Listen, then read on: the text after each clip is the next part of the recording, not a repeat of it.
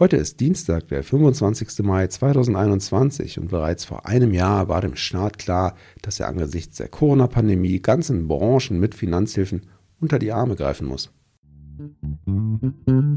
Was geschah heute vor einem Jahr, vor 10, 20, 30, 40 oder 50 Jahren? Was geschah vor Jahr und Tag?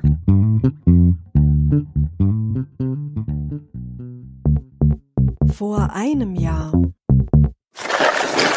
Ja, und das zeigte sich eben heute vor einem Jahr mit einem Rettungspaket für die Corona-bedingt angeschlagene Lufthansa. Der Staat sicherte dem Unternehmen ein Rettungspaket im Umfang von 9 Milliarden Euro zu.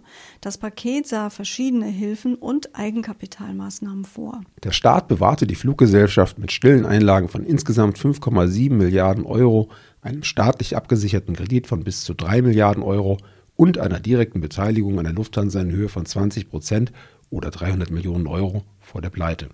Die Hilfen seien, so die Regierungserklärung, mit Nachhaltigkeitszielen verbunden. Ja, und der Bund, so betonte Finanzminister Olaf Scholz, wolle nach der Corona-Krise erst dann wieder bei der Lufthansa aussteigen, wenn es sich wirtschaftlich lohnt. Ziel sei mindestens ein kleiner Gewinn, der dem Staat auch helfen sollte, die Corona-Hilfsmaßnahmen zu refinanzieren.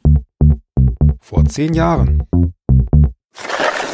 die Schweiz beschloss am 25. Mai 2011 den langfristigen Ausstieg aus der Atomenergie.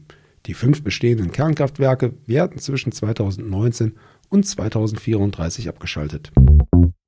Am selben Tag beendete die NASA mehr als ein Jahr nach dem Kontaktabbruch zur Marssonde Spirit die aktiven Bemühungen um Kontakt und erklärten damit die Mission für beendet.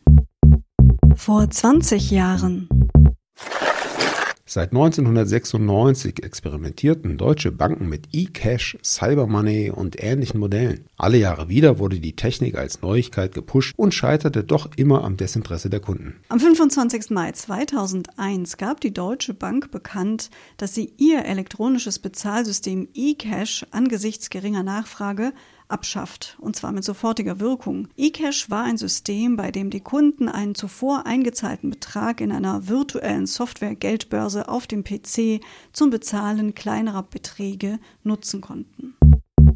Vor 30 Jahren. Am 25. Mai 1991 regten FDP-Politiker die Einführung einer Wehrsteuer an. Diese sollten diejenigen zahlen müssen, die weder Wehr noch Ersatzdienst leisteten. Vor 40 Jahren. Der erste Bürgermeister von Hamburg, Hans-Ulrich Klose, trat am 25. Mai 1981 von seinem Amt zurück. Er konnte sich im SPD-Landesvorstand nicht mit seiner Haltung gegen das geplante Kernkraftwerk Brockdorf durchsetzen. Vor 50 Jahren. 15 Mitglieder des Akademischen Senats der Freien Universität Berlin legten am 25. Mai 1971 ihre Ämter nieder. Sie protestierten damit gegen den damaligen Universitätspräsidenten Rolf Greibig, der ihrer Meinung nach linksstehende Gruppen unterstützte. In Stuttgart schlossen sich am selben Tag 21 dem Naturschutz verpflichtete Vereine zur baden-württembergischen Aktionsgemeinschaft Natur- und Umweltschutz zusammen. Auf privater Basis wollten sie als Kritiker von Behörden und Industrie in Sachen Umweltschutz aktiv werden. Vielen Dank euch fürs Zuhören. Wir freuen uns, wenn ihr morgen wieder mit dabei seid. Tschüss, sagen Anna und Sebastian. Der Podcast vor Jahr und Tag erscheint täglich neu. Produktion tonbildschau.de Dr. Anna Kugli und Sebastian Seibel GBR. Mit uns können Sie sich hören und sehen lassen.